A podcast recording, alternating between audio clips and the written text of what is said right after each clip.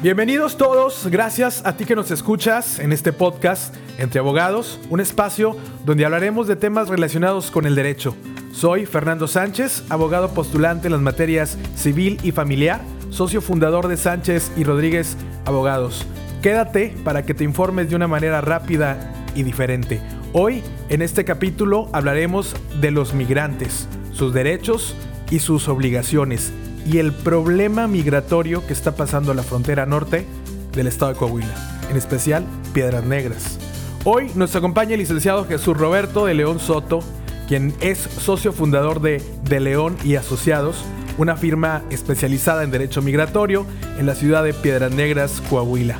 Fue agente consular en el Consulado de México de Eagle Pass, Texas, y además es coordinador de relaciones públicas en Despierta, Cuestiona y Actúa AC en Monterrey, Nuevo León, a quien tengo el gusto de conocer desde hace aproximadamente ya 19 años. Un gusto, Jesús, que hoy nos acompañes. Bienvenido.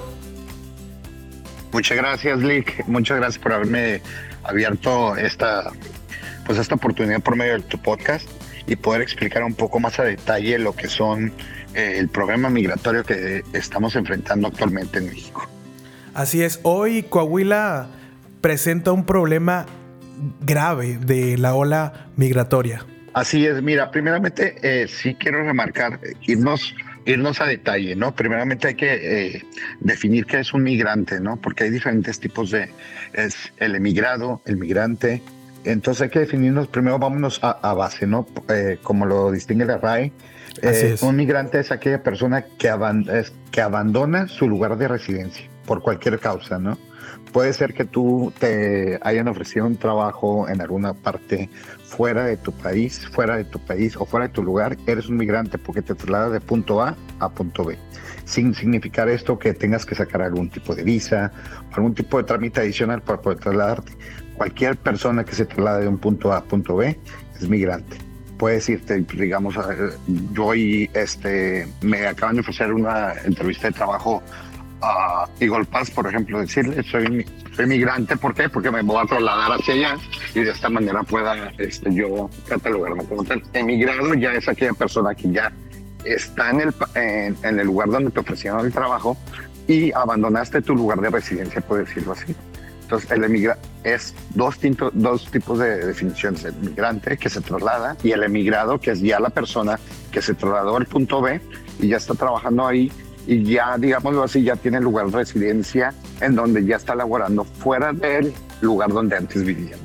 Y hoy, hoy tenemos un problema con la ola migratoria de todas estas personas que vemos en la carretera, que van caminando, que van ahora en la modalidad de en bici, otros también se transportan a través de ferrocarril. Estos migrantes, ¿de dónde provienen toda esta eh, ola de migrantes que está llegando a Coahuila? Viene mucha gente venezolana, mucha gente este, guatemalteca, salvadoreña, Salvador un poco menos ya, pero viene mucha gente venezolana, mucha, mucha gente. Estas personas que abandonan de su país, sin criticar, digo, no me pongo yo de lado, viéndome yo como un abogado, siempre voy a por parte de derecho, pero también sale en mí lo que es la parte humana, en poder ver este, esas personas por qué quieren irse de su país a llegar hacia Estados Unidos. Entonces, este, mucho guatemalteco, mucho venezolano, y estas personas llegan, pues imagínate, a veces se tardan hasta tres meses hasta llegar a la frontera de Estados Unidos. Sí, es un problema bastante grande. Y grave, y grave porque la verdad, todas las personas que están llegando a la frontera no traen documentos. No es como anteriormente que la primera oleada que en donde eh, el Instituto Nacional de Migración tenía controlada la frontera sur, en donde el que llegaba tenía un permiso humanitario con permiso para trabajar en frontera sur. Pero ellos ya sabían que se iban a venir hacia la frontera norte con ese permiso humanitario.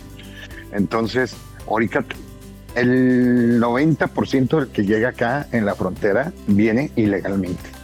Ok, sí, es lo que te iba a comentar. ¿Cuál era el estatus migratorio de estas personas? Porque, el, como bien dices, en, el, en la oleada anterior sí hubo un programa de control migratorio donde sí les dieron esto de permiso temporal, pero hoy, hoy no lo hay. Exacto. Hoy no lo hay. Entonces todas estas personas están trasladándose eh, por territorio nacional sin ningún documento que lo acredite. Esto es, están en total abandono estos migrantes. ¿Por qué? Porque pueden ser sujetos a cualquier cosa.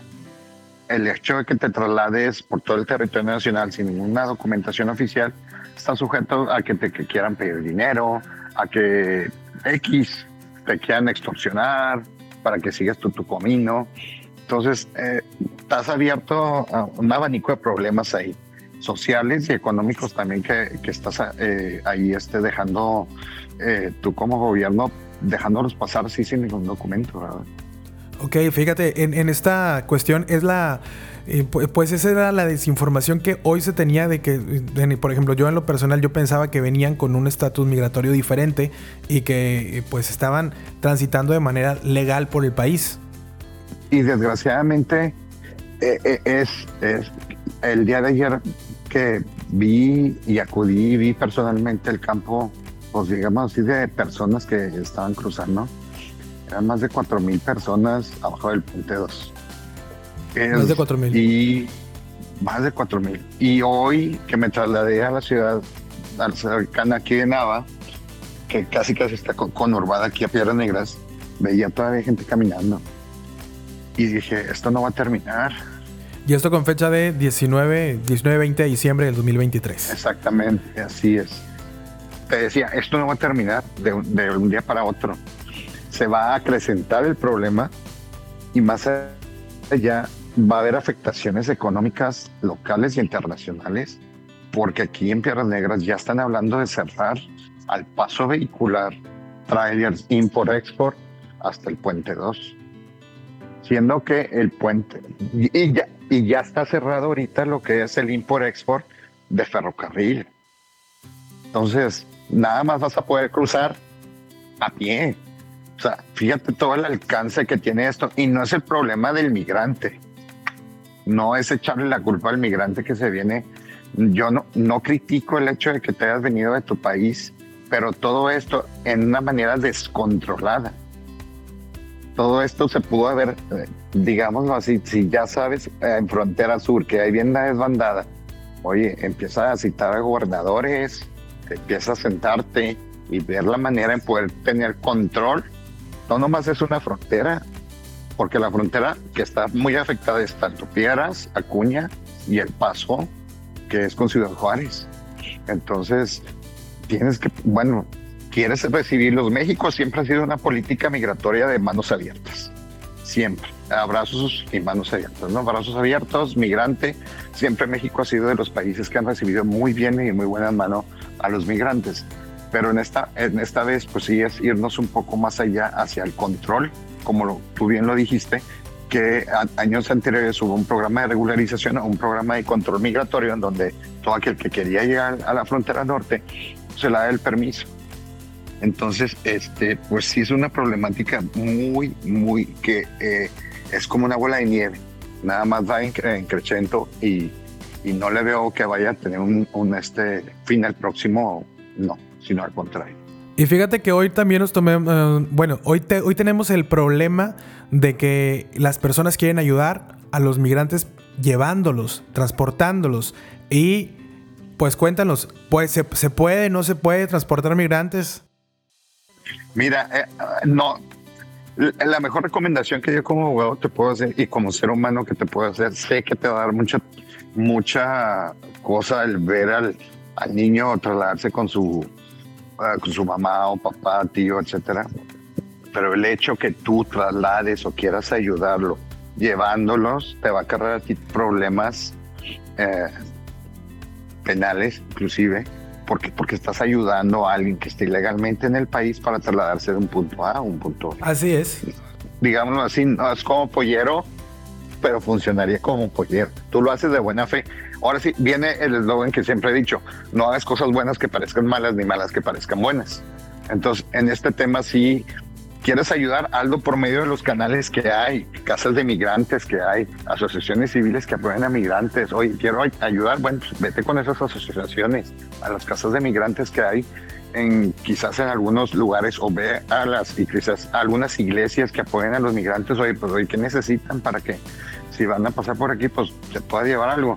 De esa manera no te ves tan involucrado para poder estar afectado y involucrado, porque quizás este, si a ti te detuvieron, pues vayas hasta terminar un tiempecito en la cárcel hasta que pagues ahí este, el dinerito para que te dejen salir. Así es, estábamos, hemos tenido algunos uh, acercamientos este tipo de cosas que se han metido en problemas y en realidad esto para quienes nos escuchan, pues sí, es, es un delito. obviamente no lo hacen con el propósito de, obtener algún recurso económico, pero pues eso ya al final del día el proceso lo vas a tener que llevar. Son de 8 a 16 años de cárcel, así que como tú dices, mejor pues ayudarlos de otras maneras, bajo otras abstenerte, ahí hay, y hay canales con cómo puedes ayudar. Y si se te hace mucho el decir, sí, híjole, no, es que no lo puedo dejar, mira, es que están arriba, ¿qué me cuesta llevarlo de aquí? Pero pues no sabes que, que ya te están viendo ahí, que vas a ayudar y hasta te pueden catalogar, como te digo, como pollero, que tú los, traje, tú los estás tratando. Así es. Y ahí es un delito federal completamente y vas para la cárcel. Entonces, pero ahí ya es, pues, no, no hacerlo, no hacerlo. Hay vías y canales en donde puedes tú apoyar y pastorales de iglesia que puedes estar apoyando a través este con lo que puedes hacer, igual asesoría, si eres un abogado que te gusta como, como a mí dar, dar, estar en el ambiente migratorio, te puedes acercar a tu pastoral del migrante y puedes estar ahí apoyando a los migrantes, dando la asesoría que puedas dar, apoyándoles de esa manera gratis. O si sabes que quiero apoyarles dándoles agua, puedo quedarme ahí en la carretera, pasarles agua, pasarle un agua o algo, dárselas ahí rápido, pero no estés ahí como que haciendo tu camping para que, para que se haga ahí todo el tumulto de gente que va cruzando, ¿no? Entonces, este, hay, maneras. Y en estos 20 años eh, que pues ya tienes relacionado, casi los 20 años que tienes ya relacionado en esto de la materia migratoria, ¿te había tocado ver estas oleadas de esta magnitud? Mm, Sabes, Fernando, estaba hablando yo, este, cuando yo entré a trabajar en el Consulado de México en Igual Paz, estaba la misma política ahorita que es catch and release, que es eh, detiene, hace expediente, dale un EI 94 permiso y una fecha de, de presentación ante juez federal. Entonces, en aquel 2005-2006 estaba el catch and release y yo veía gente brasileña gente, mucha gente brasileña, eh, cómo se salta, iban, cruzaban el, río, iban detrás, corriendo detrás de la patrulla fronteriza. ¿Qué es esto? No era la patrulla fronteriza que iba detrás de ti, no, iban los migrantes corriendo detrás de la patrulla fronteriza. ¿Esto para qué? Para que les dieran el permiso. ¿verdad? Porque ellos lo que quieren es internarse al país, internarse de la manera adecuada y ya saben que les van a dar un permiso pero esta manera había, sí te puedo decir, pues cruzaban 100, 150, 200, a veces me tocaba ir a la estación de la patrulla fronteriza y sí estaba saturado de brasileños, bastantes brasileños. Pero sí el trabajo que esto conlleva para los agentes de la patrulla fronteriza es mucho porque les están que hacer tanto biométricos, buscar antecedentes penales, que no tengan, que no traigan algún tipo de antecedente de haber cometido algún tipo de delito en territorio de Estados Unidos y posteriormente pues ya tomarles huellas y demás y darles el permiso, ¿no? Y que les vaya bien. Pero ahora imagínate tener cuatro mil personas tocando a tu puerta. Quiero entrar, quiero entrar, ya los tienes ahí en tu patio y estar checándolos uno a uno. Y ahora conllevado a esto que tienes el rezago de agentes de la patrulla fronteriza recabado de, esto por medio, porque se bajaron agentes de la patrulla fronteriza durante la pandemia, que todavía no han llegado a su cuota, diga, cuota por decir lo que tengo que tener, o sea, el 100%, que ahorita tengo un 60, 70% trabajando, pues no pueden con tanta, con tanta gente que te llega ahí a tocar que quiere entrar, ¿no? Entonces piden el auxilio de lo que es CBP, eh, que es eh, aduana y, inmigración, para que los apoyen. Y muchas veces estos CBP pues, no saben armar ni el expediente que, marca la regla como lo marca la patrulla fronteriza, ¿no? Oye, patrulla fronteriza le, habla a CBP, CBP, oye, no, pues, estoy checando aquí el control de puentes, pues tengo que ir, voy a cerrar puentes no puede.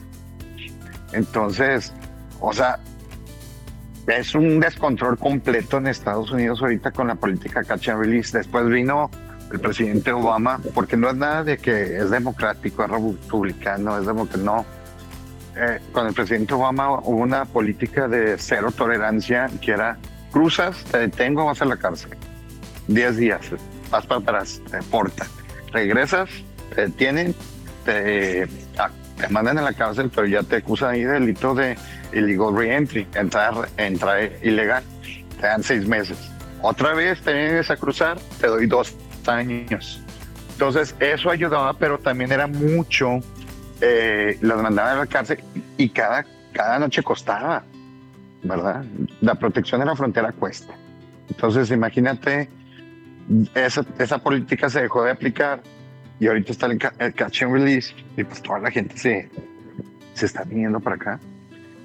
Oye, y también otra de las preguntas que, que, he escuchado en la ciudadanía que dicen, oye, ¿por qué estos expedientes que sí les hacen a las personas que vienen migrantes de Guatemala, de El Salvador, de Venezuela, ¿por qué no lo hacen con los mexicanos? ¿Por qué no podemos migrar como ellos?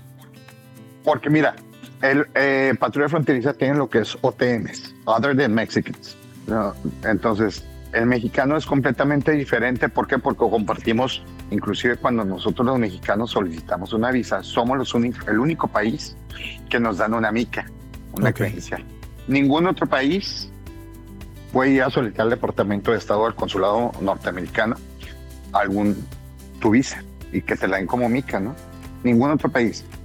Digámoslo así, tengamos, tenemos una confianza, entre comillas, pero somos un país vecino, cual ha trabajado la relación migratoria, pero también no somos Cuba, no somos Venezuela, en donde puedo decir, ah, no, pues vamos a ver qué tanto nos, por la cercanía que tenemos como país, tenemos esa confianza por, por medio del Departamento de Estado para decir, bueno, pues traigo mi visa. Tanto te pueden imprimir la visa o el pasaporte, pero por decirlo así, es como resaltar la importancia. Es, somos el único país que nos dan una visa, una visa en cada chiquita como creencia. Que no como todos los demás que necesitan su pasaporte. O sea, somos diferentes a los... Eh, exactamente. Entonces, el que nos clasifican OTMs, Other Than Mexicans, que, que ya sería todo guatemalteco, salvadoreño, brasileño, venezolano, pues es completamente diferente porque ya tu migración es, es, es muy, muy diferente a la al venezolano que viene huyendo de los problemas políticos que hay en su país. Porque el mexicano, pues sabes que viene a trabajar y punto. Pero el venezolano viene huyendo, ya trae problemas humanitarios Exactamente, no, el mexicano no trae el problema humanitario. Quizás cuando había el problema que, que traes tú como mexicano, que vienes huyendo de algún tipo de inseguridad, que tengas miedo de estar en tu país, sí lo pueden manifestar. Entonces, pero ya es un campo completamente diferente para tú estar pidiendo el permiso humanitario como mexicano. Ya ahí abrimos otro abanico para para hablar en otra charla, pero sí es muy, muy, muy diferente, ¿no? Inclusive cuando El Salvador, cuando no estaba el presidente actual, que estaban todos los, todos los maras, por toda la inseguridad que esto eh, te decía que no, tengo que emigrar porque me van a matar de aquí. Entonces, todos los salvadoreños que, que, que se iban hacia Estados Unidos para emigrar y, y, no, y no ser que esté presa de la, de la mara. Entonces, este, por eso es la distinción de cada, de cada país diferente, ¿no? El tratamiento que se le da. Pues recapitulando un poco de esto, del tema migratorio, el problema que hoy está aconteciéndose y se está haciendo más fuerte en, la, en lo, toda la frontera norte aquí del estado de Coahuila. Vemos y hemos escuchado también por voz de los migrantes que en Coahuila también es el, pues aparte de ya hacer su último tramo, que es el que donde se la pasan a veces, eh, pues todavía con más restricciones en cuanto a la, dureza de la policía estatal, o sea, de los policías estatales de, de tanto retén, como tú dices, hoy lo antes lo desconocíamos, hoy sabemos que su estatus sí es ilegal. Ilegal, pero ahí es donde vamos a algo legal también, que es ningún retén estatal te puede detener a un migrante. El hecho que tú este, agente la fiscalía, policía municipal, detengas a un migrante, este migrante lo que va a hacer, ya lo saben porque también a maestrados, te va a denunciar ante la fiscalía y con esa denuncia te dan un permiso humanitario para quedarte de por vida. Por el hecho de haberlos uh, incomodado. Exactamente, molestado y la única autoridad que puede detenerte o hacerte algo es el Instituto Nacional de Migración. ¿Cómo es, cómo es o cómo puedo yo como Estado detener esta oleada? Es sentarme con la federación y no detenerla como que ya, no, sino simplemente poner filtros, ¿no? Si te, ya te va a afectar en la economía, en la frontera, pues es sentarte con la federación, que es el vínculo para poner filtros y hacer lo que es un convenio de colaboración con el Instituto Nacional de Migración para crear filtros que estén avalados por el Instituto Nacional de Migración y de esta manera puedes detenerlos, siempre y cuando tengas este convenio con el Instituto Nacional de Migración. Si no lo tienes, esa detención o algo te va a afectar a ti porque el migrante se va a quejar inmediatamente ante derechos humanos y ante la fiscalía y esto va a acarrearte más problema porque pues ya vas a ser sujeto a que, eh, un, que le vayas a dar una visa humanitaria por el hecho de que molestaste a esa persona. Así es, es un tema eh, pues hoy que está muy en boga la, migración humanitaria que estamos viviendo en estos tiempos, eh, pues que no nos había tocado vivir más que la oleada anterior. Y eh, de hecho pues ustedes por estar en la frontera pues sí, sí, sí ven este tema más, más cerca y, con más cotidianidad que aquí, que aquí pues básicamente no, no se veía ver estas cosas en, la carretera, ver que pues las ciudades también a veces están llenas de personas extranjeras, hoy se ve y pues como dices, tal vez esto no, no va a terminar pronto. No, no, no va a terminar pronto. Y, y entonces tenemos que estar preparados nosotros ciudadanía para que si esto va a seguir de esta manera, pues también estar informados para que no nos vayan a agarrar fuera de lugar a nosotros y de esta manera, pues sí, como tú lo dices, querer apoyar en algo humano, pero pues no, no nos vaya a afectar, ¿verdad? Y pues ya saben, entonces, es decir, no hagan cosas buenas que parezcan malas. Buenas que parezcan malas, ni malas ni que, parezcan, que parezcan buenas. Pero así más o menos. El, ¿Hay una recomendación final, Jesús? Pues mira, simplemente creo que eh, no yo aquí en la frontera he visto mucha crítica, mucho, eh, pues, discriminación hacia ellos, diciéndoles, pero pues, mira, yo como abogado siempre soy parte del pensamiento que sí hay una ley y hay que respetarla, pero también hay que ver el, eh, el, por qué ellos están emigrando. Nunca es señalar, simplemente pues nos tocó vivir aquí en la frontera Y es apoyar la manera en que podamos al ser humano, pero si no, no es problema de uno poder solucionar, solucionar el problema migratorio, sino es problema de muchos.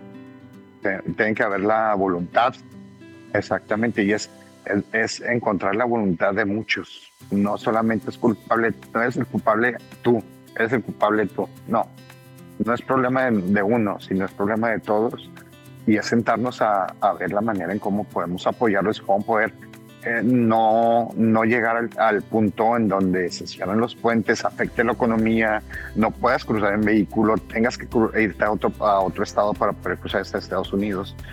entonces es problema de todo que hay que sentarnos a, a valorar las opciones y sentarnos a, a, a, ver por el beneficio de ellos y beneficio de uno, también como mexicano, anteponiendo también la nacionalidad. Y hay que encontrar mecanismos de migración controlada, que eso es lo que no se han puesto a trabajar. Coahuila no lo ha hecho. Exactamente, es, un tema eh, muy importante porque ¿cómo puedo poner yo un mecanismo de control migratorio cuando solamente el Instituto Nacional de Migración son los facultados para detener y exigir un documento y este y no hay agentes de migración, no hay.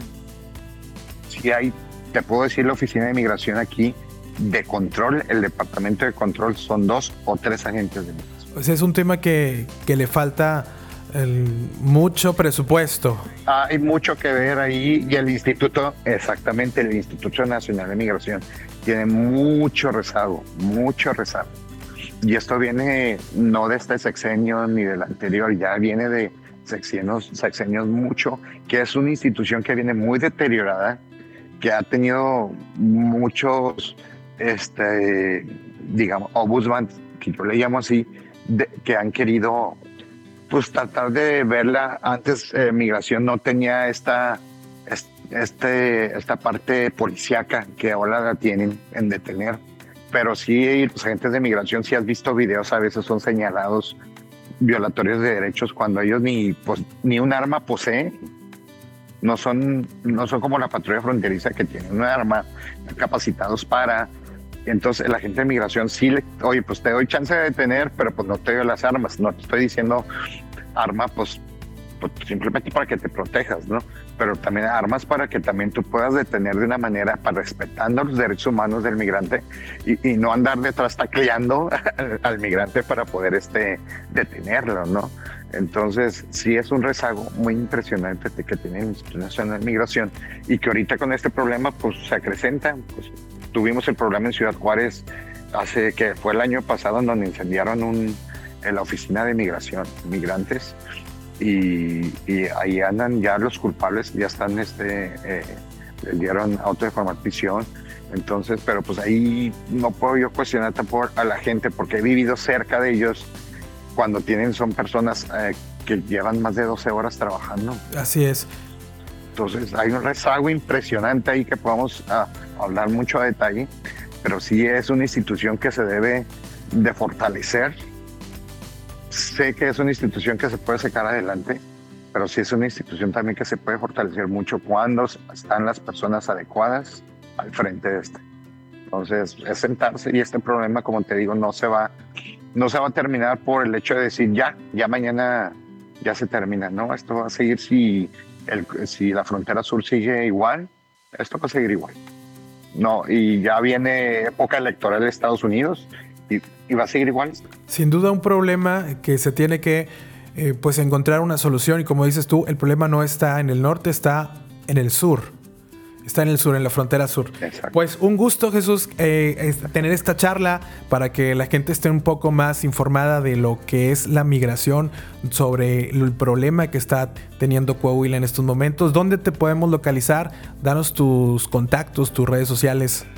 Mira, este, me pueden seguir por medio de mi página en, Facebook, que es de León y Asociados, Sociedad Civil, y también tengo mi, lo que es mi Instagram, que es eh, que les paso lo que es, que, es mi liga, este, I am Chuy de León, así me pueden conseguir. Y eh, cualquier duda que, que, tengan, alguna asesoría que están, estén interesados, con mucho gusto los, los canalizo y, eh, y a través de la, página de internet, eh, de mi página de Facebook, ahí, ahí tengo un bot que si le mandas un mensaje empieza a contestarte todas las dudas que tengas. Ya cuando llega un momento en donde ya el bot ya no puede contestarte, pues ya, ya, me lo canaliza hacia mí y ya podemos agendar algún tipo de asesoría directa y resolver el problema migratorio. Excelente Jesús. Ya saben, pues pueden eh, acudir para cualquier duda migratoria con el licenciado Jesús de León. Eh, un gusto, Jesús, muchas gracias. A ti, Fernando, muchas gracias por abrirme este canal y espero que haya sido de mucha ayuda para todos los que te siguen. Muchas gracias, Jesús. A ti.